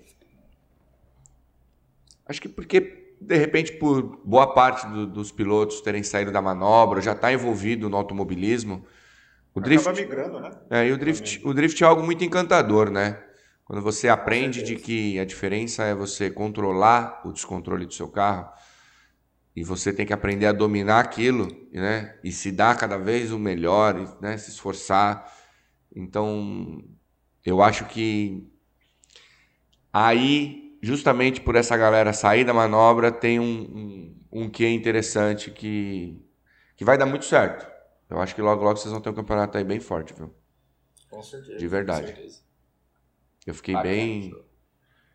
Eu fiquei bem feliz com o que eu vi em Goiânia. E acredito que ficaria também bem feliz estando pessoalmente no campeonato aí do Tocantins. Com certeza. Eu acho que trazer o drift pro norte, né? Que a parte centro-oeste e o norte, que é até uma curiosidade, da região norte do país, hoje é, quem, quem os representantes que nós temos no, no campeonato, nos campeonatos, no SDB, é, só, só, só nós, na região norte toda. Então é, é, um, é uma região muito grande, né? É, é, a região norte, assim, tem, tem alguns pilotos da região norte. Então, assim, é, a gente tem uma responsabilidade muito grande e tem que, e tem que trazer o esporte para cá por por ter não só um território, uma, uma, abrangência territorial muito grande, mas também a população. Então, assim, eu até me surpreendo por, por ter, assim, são milhões de habitantes que, que são nessa região, só, só né? nós, é, ter, só ter nós como representantes né, da região. Ah, mas isso vai mudar, então, isso vai assim, mudar. Só acredito que aos é, poucos. Vai mudar. Aos poucos, do mesmo jeito que vocês também tinham receio e tal. Eu acho que essa galera vai quebrando esse receio e, é, e vai vir aí. todo mundo andar. Porque. Ah, se faz necessário, né? Não se pode faz, ficar com esse negócio reprimido. É aquilo que eu falo, tem muitas pessoas de que, de que acha que chegar na STB é algo muito distante. E na realidade ela está de portas abertas para receber todas as pessoas que realmente querem evoluir como esporte, né? Que queiram ser pilotos mesmo, ser dedicados, sabe? Que queiram crescer, que se tornem profissionais, as portas sempre estão abertas para eles. E eu acredito que isso aí é ao longo do tempo. Agora, e simulador? Alguém aí, alguém aí usa simulador? Não. Nunca. Eu tenho muita vontade, só que nunca. Sempre foi, sempre foi raiz, né? Sempre foi. eu já falei.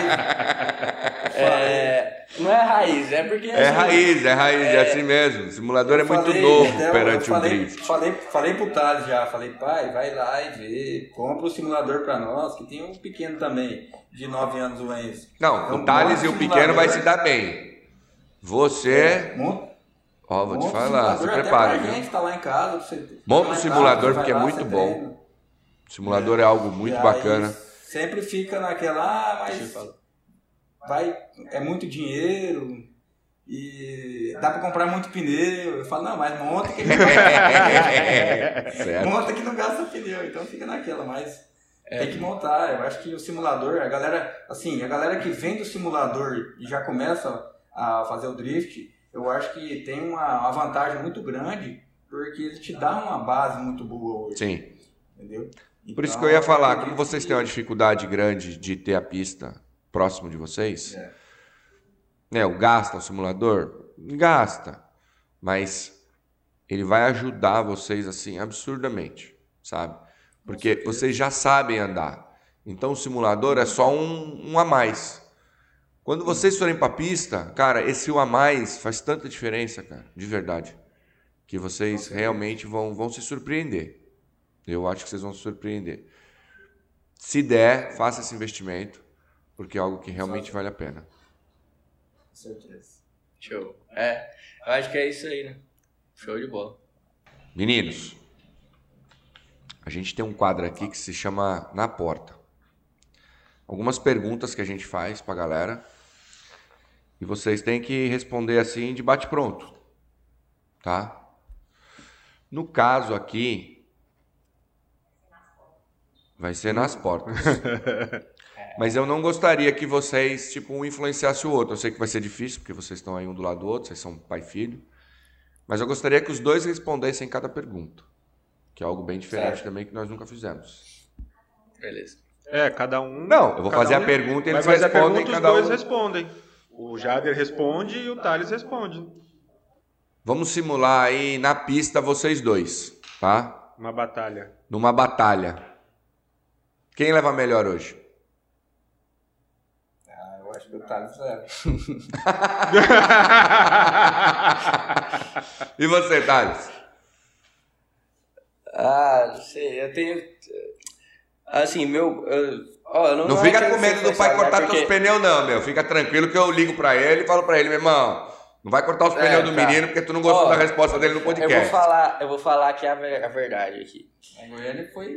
Ó, em Goiânia, por exemplo, foi um exemplo disso. Só que é, eu, eu, eu tenho já uma evolução no drift por, porque meu pai ele deixou de andar um tempo por minha, pra mim andar. Então esse tempo, esse um ano de drift que eu tive com um carro bom em alguns campeonatos, eu tive uma evolução muito rápida por treinar com os pilotos certos, por fazer da forma certa, sabe? Só que, querendo ou não, meu pai ele tem muita, muita malícia já, porque ele já vem de um, de um, de um esporte mais antigo. Querendo ou não, ele já tem mais tempo de esporte. Então, assim, isso aí às vezes conta um pouco. Essa experiência já, de, a idade também, né? Você sabe que tem, tem essa questão da idade já que, que, que vale um pouco. E até uma coisa que a gente lembra, né, pai? A gente comenta, que até meu pai cita pra mim. No, no Hyperdrive, teve aquele. no- na final, né? Que foi o Diego. e Você tava, tava lá de spotter, né? De orientando. Aí meu pai, meu pai até sempre fala pra mim esse exemplo. Que aí você falou pro Diego, ó, Diego, vai pela água, né? Ele falou, tem pela água certeza não? Vai pela água ou não, né? O Diego ainda questionou. Você tem certeza Você tem disso? certeza disso? Aí você falou, não, é, vai Com pela certeza. água que vai, que vai dar certo. Que aí teve que voltar pela água ali, né? Não ir pelo lugar. Falei, E aí- Ganhar o tempinho que eu faltava, né, meu? Pra gente poder levar aquele troféu pra casa. E aí. Foi eu que decidiu. E aí eu falo assim, esse lado dessa experiência aí que eu acho que conta bastante também, né?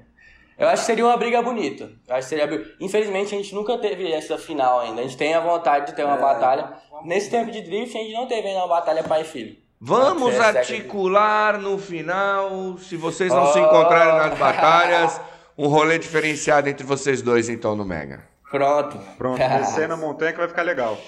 É, Vai ser legal, hein? Ô, Jader, quem é o mais competitivo de vocês? A competitiva eu acho que. Eu sou competitivo. Eu é, não tenho tempo de falar. Os dois, porque né, competição eu acho que não. O Thales é bem competitivo, fica nervoso a hora que ele perde. É, assim, eu já sou mais calmo, até tentar acalmar ele. Eu falei, filho, é o seguinte, é jogo. É um centro do jogo você entra pra ganhar ou pra perder.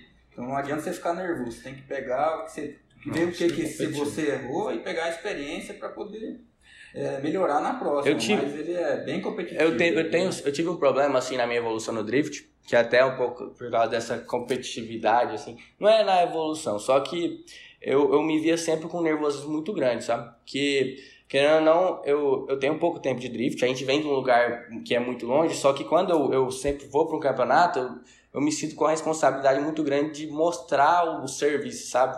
Mostrar o trabalho, dar o melhor. Só que isso aí, querendo ou não, eu tinha essa concepção, só que assim, eu tive a ajuda do meu pai, de algumas outras pessoas, que assim não eu tenho que lógico que eu vou para fazer o meu melhor só que essa carga esse essa meio que essa obrigação me atrapalha sabe? E assim a partir de, de, de quando que meu, meu pai também sempre falou eu, eu vou meio que para me divertir. Até que você viu até falou que Goiânia você viu aquele Thales mais concentrado mais sereno calmo. E é realmente a partir de alguns campeonatos eu consegui adquirir isso agora do, de um campeonato, assim, faz demorou, pouco tempo, né? É, que eu consegui adquirir essa confiança, essa. Que, assim, é, me a concentração em si, sabe? Porque. E eu acho que foi por causa dessa competitividade de mostrar esse melhor. Assim, eu, eu, me, eu me considero mais competitivo aqui. É. Que assim, meu pai deixou de andar para me deixar andar. Então, é, eu, eu acho, eu, eu vejo, eu vejo a história de vocês dois é, muito parecida com a minha e com o Diego. A diferença é que eu realmente parei assim que o Diego começou a correr. O que eu falava pro Diego na época era assim, eu falava, meu, presta atenção. Você só tem uma obrigação 100% na sua vida, que é você estudar. Tá? Você quer muito drift? Quero. Tem certeza? Tenho. Falei, então você tem duas obrigações. Quer ir bem no que você faz. E acabou. Tipo, sabe, quer inventar moda, muitas das vezes no começo queria inventar moda, falava, meu, aí voltava puto porque perdeu, alguma coisa do gênero, eu falava para ele, falava, amiguinho, presta atenção. É, você não vai ter o seu pai para ficar andando atrás de você o tempo todo, para poder ficar te ensinando o tempo todo tudo que você tem que fazer. Você tem que ser inteligente o bastante para começar a administrar o seu oponente. Vai lá, ó, você tem que ficar lá no lugar lá olhando eles andarem, vendo o que cada um é, faz de bom o que cada um faz de ruim. E aí automaticamente você sabe exatamente o que você tem que fazer na hora que você estiver batalhando com ele. E acabou, sabe? Ah, mas eu preciso treinar. Eu falei, vai treinar. E eu pegava no pé mesmo, de verdade, cara. De verdade, de verdade. Do Diego, o Diego era muito novo, né?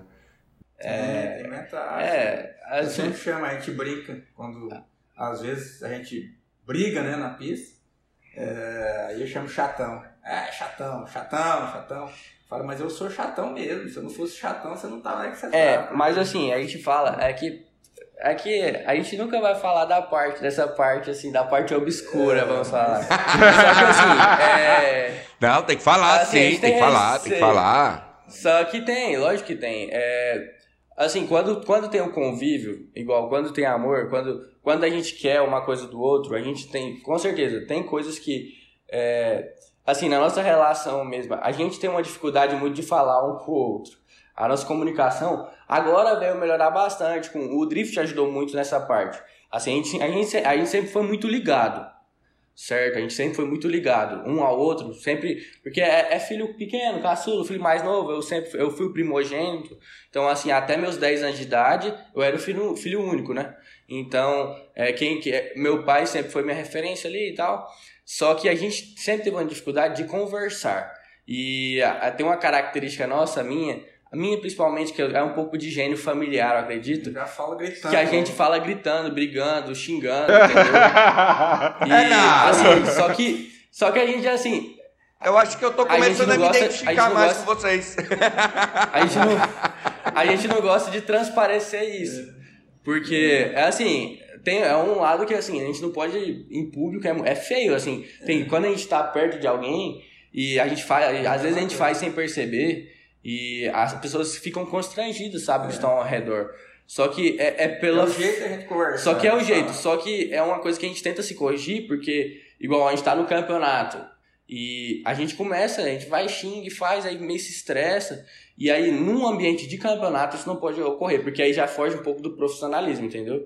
Que ocorre muito. Ixi, o xinga dele, e. O carro dele falhando, ele foi botar água no, no radiador, aí botou água e derramou água em cima das velas lá. Aí encheu d'água, aí foi secar. Aí secou tudo. Aí desligou, desligou os bicos para dar partida, tirar as velas, beleza? Ligou tudo de volta, deu partida, o carro falhando. Ele doido, bravo, xingando.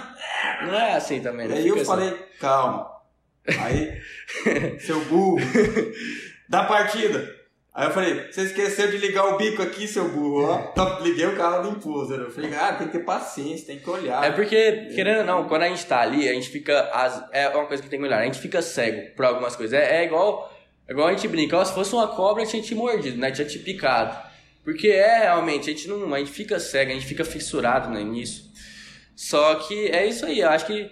Ela vem melhorando, né? Voltando a essa relação aí, tem, lógico que tem. A gente, a gente se questiona em muita coisa. Querendo ou não, meu pai ele tem uma característica dele que a gente vai se moldando, sabe? Eu, eu vim pra. A gente fala assim, a gente tenta pegar o melhor de cada um e fazer uma coisa, uma coisa só. Porque a gente. O, o que a gente pensa é que assim, se a gente não der certo, porque é só eu e ele. Agora eu tenho o Enzo, só que, querendo ou não, quem vai para campeonato é eu e ele. Quem vai lutar, quem fica até de madrugada e vira a noite arrumando pneu, arrumando tralha para poder ir para campeonato é eu e ele. Então, se a gente não se desse, não tiver, não faz sentido, sabe? Não é, tem, tem porquê, né? porque é, querendo ou não, a, a nossa evolução é uma, uma diferença entre o que a Karen disse aí com o Iga e com você, do que a gente, que a gente está fazendo, tá tendo uma evolução juntos entendeu? Porque os dois estão aprendendo juntos. E assim, o papel do meu pai é o papel de, de conciliador, de, de falar, de ensinar muita coisa. Só, que querendo não, não sabe, só que querendo não, a gente não tem. É, é meio que assim, a gente tá tudo. É um mundo muito novo, sabe? E só que. É, é. Fomos abençoados porque teve os anjos, né? É, várias, várias pessoas. É. Gustavo Koch foi um anjo. O, querendo não, tem, tem uma parte. A gente cita ele muito porque ele tem uma participação muito grande. Até hoje, assim, é um Tudo cara vai que... mexer no carro, ei Gustavo, vou fazer isso. Faz e tal, e treina, leva junto. Ele entre outras pessoas, né? Só que... É, tem vários aí que em... Então é isso aí. Eu acho que pai e filho não tem jeito não. É, tem, é normal ter um arranca-rabinho. É normal. É normal. É, um, um só que arranca rabinho. Mas a mãe, a mãe não, a gente... não, fica entre vocês dois? Lá separando a briga? Ah, fica. Então, esse tem, é o problema. É um, é um dos problemas que a gente. Ou ela puxa para um lado e puxa para o outro. administrar, sabe?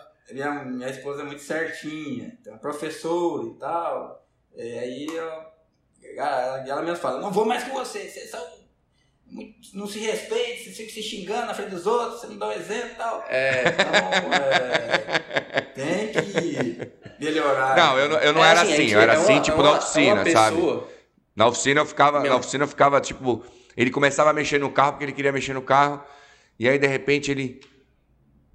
Ô pai, ele fala, não, mas eu não lembro ligar isso aqui. Eu olhava pra ele. Então por que tu mexeu? pra que tu mexeu se tu não sabe não mexer? sabe fazer. Vai ficar cagado. Aí eu falava pra ele, puta, mas tu é um sacolhou mesmo. Quando eu falava sacolhou, ele já sabia, né? Porque era saco de merda. Falava, tu é um sacolhou mesmo, viu? Vamos lá.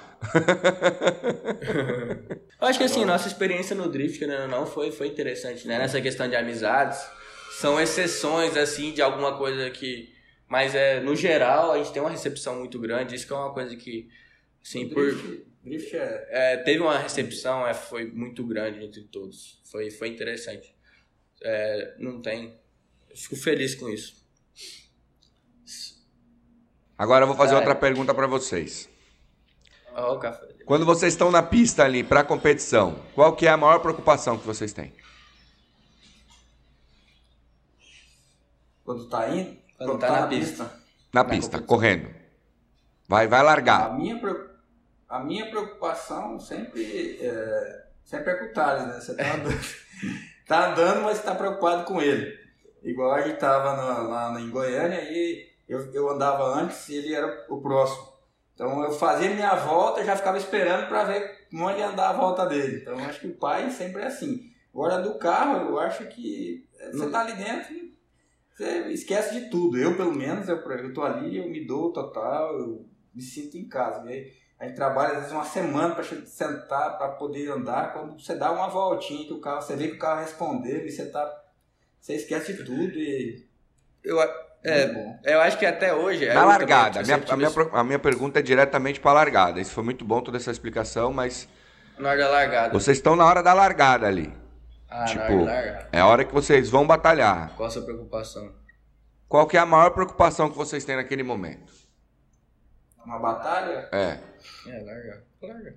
Ah, eu acho que a preocupação é concentrar, saber quem que é o seu oponente, para você, é igual você tem que estudar os oponentes, para você saber e, na verdade, assim, eu, pelo menos, eu tenho muito receio ainda de, de, de bater o carro, de acontecer um acidente, então eu fico assim, eu fico sempre com o pé atrás. Eu sei que eu tenho, meu, meu limite poderia ser maior, mas eu tento sempre um passo atrás para não. Tá um pouco inseguro ainda, vamos dizer assim. É, ainda tô, ainda tô inseguro ainda no drift, porque assim, falta ainda, falta treino, falta a gente poder andar mais, conhecer o carro, na verdade, e conhecer os limites, que eu acho que eu sempre falo, eu sempre falo, tá, você tem que saber onde é que tá o seu limite.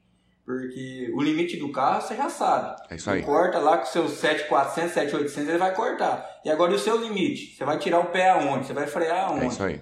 Você vai acelerar aonde? Então você tem que conhecer o seu limite, conhecer o seu oponente, a pista. A preocupação tem que ser, acho que tem que Tem que se autoconhecer primeiro, né? Autoconhecer. É isso aí. Porque não adianta você você achar que está se conhecendo e achar que você conhece o carro e ir lá e fazer uma cagada. Então, às vezes é melhor você andar é, com menos agressividade ou mais tranquilo e, né? Eu sempre falo isso pra ele, porque, cara, é tão difícil você estar tá lá, você chegar lá e você ir lá e jogar tudo pro ar, assim, uma hora para outra, igual já aconteceu. Então, tem que ter cautela, tem que ter o limite. É um deslize, acaba ali, né? Isso.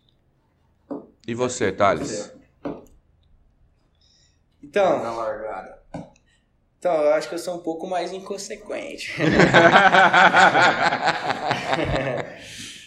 assim, eu sempre fui. Meu pai sempre foi o meu freio de mão, sabe? Sim. Eu sempre fui muito.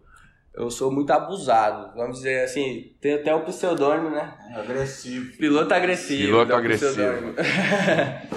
eu tenho. Eu sempre. Até. Eu, eu me corrijo muito, porque desde o começo eu sempre busquei, eu tenho buscando, buscado muita agressividade, sabe? Principalmente em batalhas. Quando eu vou atrás, eu acho muito interessante ir atrás, eu quero ir muito próximo, só que no começo eu me comprometia muito por querer muito próximo, sabe?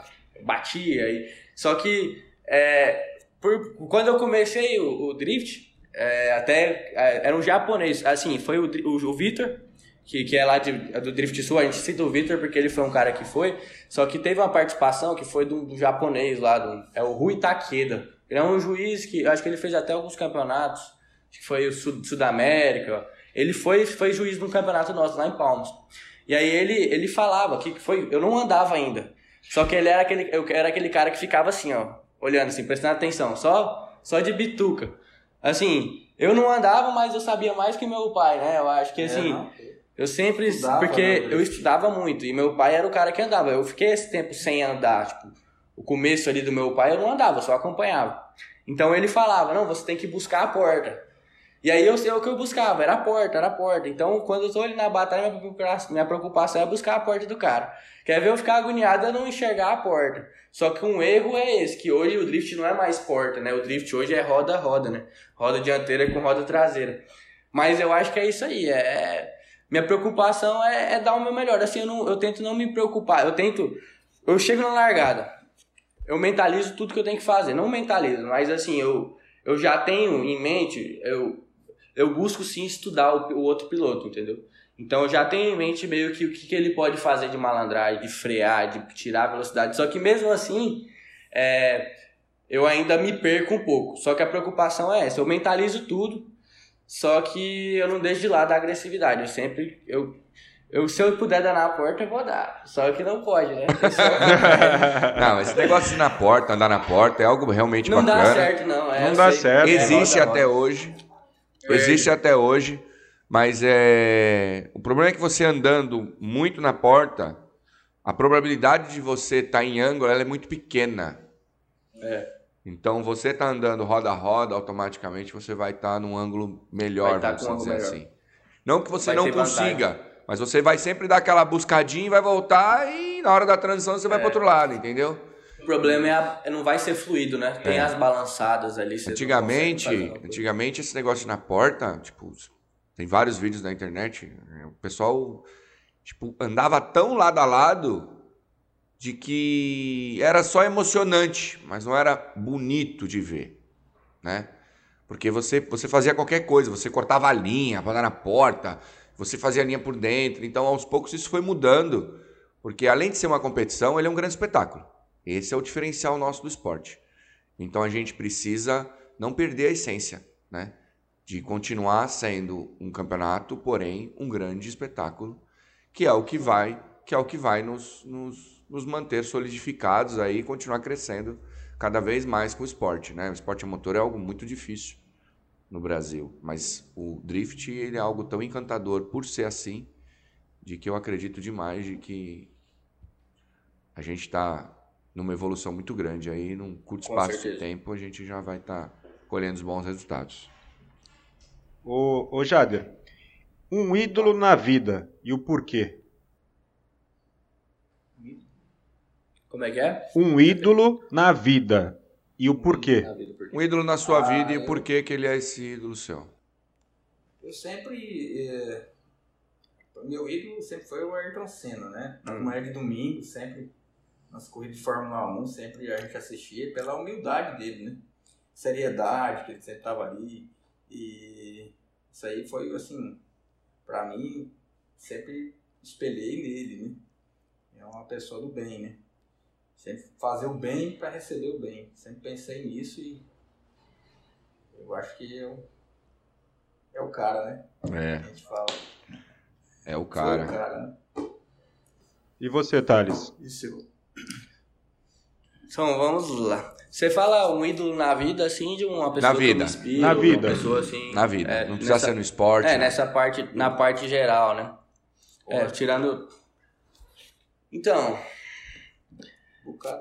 assim, tem, eu tenho várias referências, sabe? Assim, ídolo, acredito que eu não ido- idolar, eu não, não costumo idolatrar alguém. Assim, eu tenho é, alguém assim de fora, eu não, eu não, eu não me vejo como. Acho que idolatrar é uma palavra assim muito forte. É, assim, referências que eu tenho. É, o Ayrton Senna é uma referência é, nessa questão né, do esporte, do, do, Fora, como, como pessoa também, nas pistas, eu, não, eu fui um cara que eu não, não, não acompanhei a trajetória dele de piloto, né? Porque eu, eu não era. Acho que não era Não vivo. nasci. Não era vivo ainda. Só que eu acompanhei depois. Né? É, assim, eu, eu nunca fui ligado muito a essa questão, sabe? Assim, eu acho que eu tenho como ídolo hoje, querendo ou não, quem tá próximo de mim é meu pai. Querendo ou não, que, que tem uma, uma inspiração que é um cara que eu admiro muito. Só que nessa, nesse, nesse gênero, assim, nesse, generalizando assim, não, eu acho que eu não tenho nada em mente. Entendeu? Tá. As próximas perguntas eu quero que vocês respondam de bate pronto, Bate ponto. tá? Tá. Que é o sentido na realidade no na porta, que o papo tá tão gostoso, tão descontraído que eu tô deixando vocês soltos Bate cada pronto. vez mais. Mas Tá. eu tenho cinco perguntas, seis perguntas, que vai ter que ser tipo papum. Eu... Primeira resposta que vier na cabeça vai falar e pronto, Beleza. tá? Beleza. Pode falar, Champ? Um sonho realizado. Um sonho realizado, eu acho que é ver o Thales andando, né? Hoje, pra mim, um sonho realizado. Aí, E aí, Thales, um sonho realizado pra você? Será pra mim? É. Ah, pensei demais, né? Acho que foi andar no SDB. Foi, que foi o primeiro. Foi o primeiro. Drift hoje na vida de vocês é? Ah, hoje é tudo, né? Almoça, come, janta, dorme. É. É isso aí, bora, bate e volta. É... Drift hoje é essencial. Top. Sensacional. Onde e com quem seria o drift perfeito com vocês? Ah, descer a montanha né, na final com o? Thales, né? Acho que eu vou, eu vou concordar. Afinal, com meu pai. O Mega. Top. Em uma, ba- Ah. em uma batalha, você escolhe de lead ou de chaser? Chase. Prefiro lixo. Por quê? Por quê? Eu ainda tô inseguro, né, na Chase, né? Chase é muito ruim, né? Meu filho fala, o Enzo. Só Chase é ruim demais. O Enzo. É isso aí. Quem é o mais perfeccionista da dupla aí? Eu. É o Thales. Thales é. Eu sou vir. Eu sou. Nossa, eu sou. É até chatão. Eu sou, eu sou chato, né? É. Bota, bota a arruela aí, pai, essa arruela tá, tá feia. E agora, pra gente é, finalizar... O, um objetivo para 2022. Um objetivo em 2022. É, o objetivo é participar do SDB, né? Acho que é... É isso aí, dá o melhor, né, nessa, qualquer categoria que estiver andando. É assim, eu acho que do, no ramo do drift é isso aí. É dar o melhor, o que tiver de campeonato, se for possível, a gente vai buscar. E buscar isso aí, é ser campeão de alguma coisa, né? Vamos ver o que, que vai ser esse ano.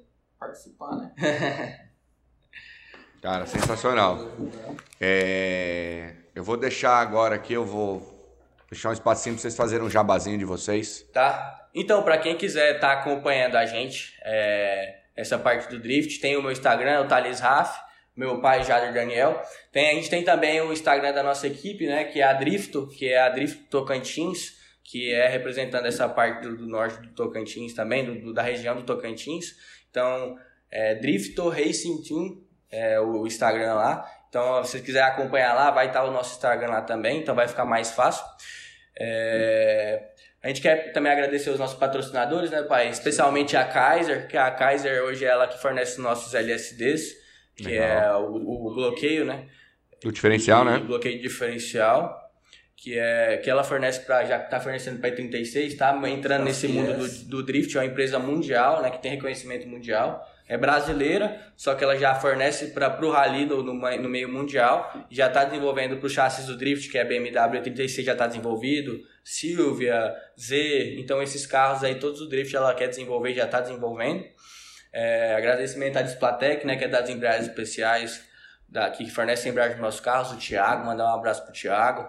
É, a Pumpit, que é do Marco Antônio aqui de Grupi, que ela fornece a parte de suplementação, é, que o piloto, além de na pista, né, ele tem que estar bem fisicamente, psicologicamente, ele cuida dessa parte do, do físico, né, que é dessa parte... Que é primordial, né? Primordial, isso. É primordial, que ele tem que estar bem totalmente, então a, agradecer também, mandar um abraço pro Marco Antônio lá, que é o que é, que é também secretário de esporte aqui da nossa região e é o nosso apoiador ele está procurando também a questão da região para treinos, né, pai? Mandar um abraço também ao Weber da Bom Diesel, da Bosch, que é o nosso patrocinador, a Bosch Diesel Center. Ela cuida dessa parte de diesel. Então, bomba injetora, bicos, é um parceiro nosso. Enfim, são vários apoiadores e patrocinadores, né? E a nossa automecânica também, que é a nossa patrocinadora master, que é a automecânica Super 4x4. Querendo não, hoje quem, quem banca a maior parte é a gente, é o fruto do nosso serviço, da nossa oficina. Então é isso aí. Gente, obrigado. Foi muito bacana ter vocês aqui conosco, tá? É, eu espero vê-los em breve no Mega. Preparados 100%.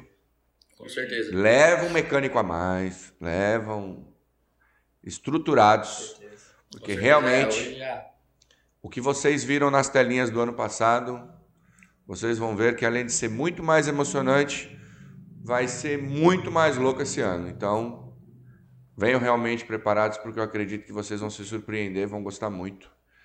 E pra gente, lógico, sempre é um, uma honra ter vocês conosco, ajudando a fomentar o, o esporte e colocando ele onde a gente quer que ele chegue. É toda nossa. Obrigado mais uma vez. Champ. Obrigado, Thales. Já deixa a mala pronta, tá, Thales? Ansioso. Pode deixar. já tô com a roupa. Igual, fala, igual a gente fala, já tô com a roupa de ir, já. Já tô pronto. Já tá. Isso cara... aí, isso aí. Obrigado, já, Jader. Um jeito. Obrigado, tá, Jader? Eu que agradeço. Espero você lá também no Mega.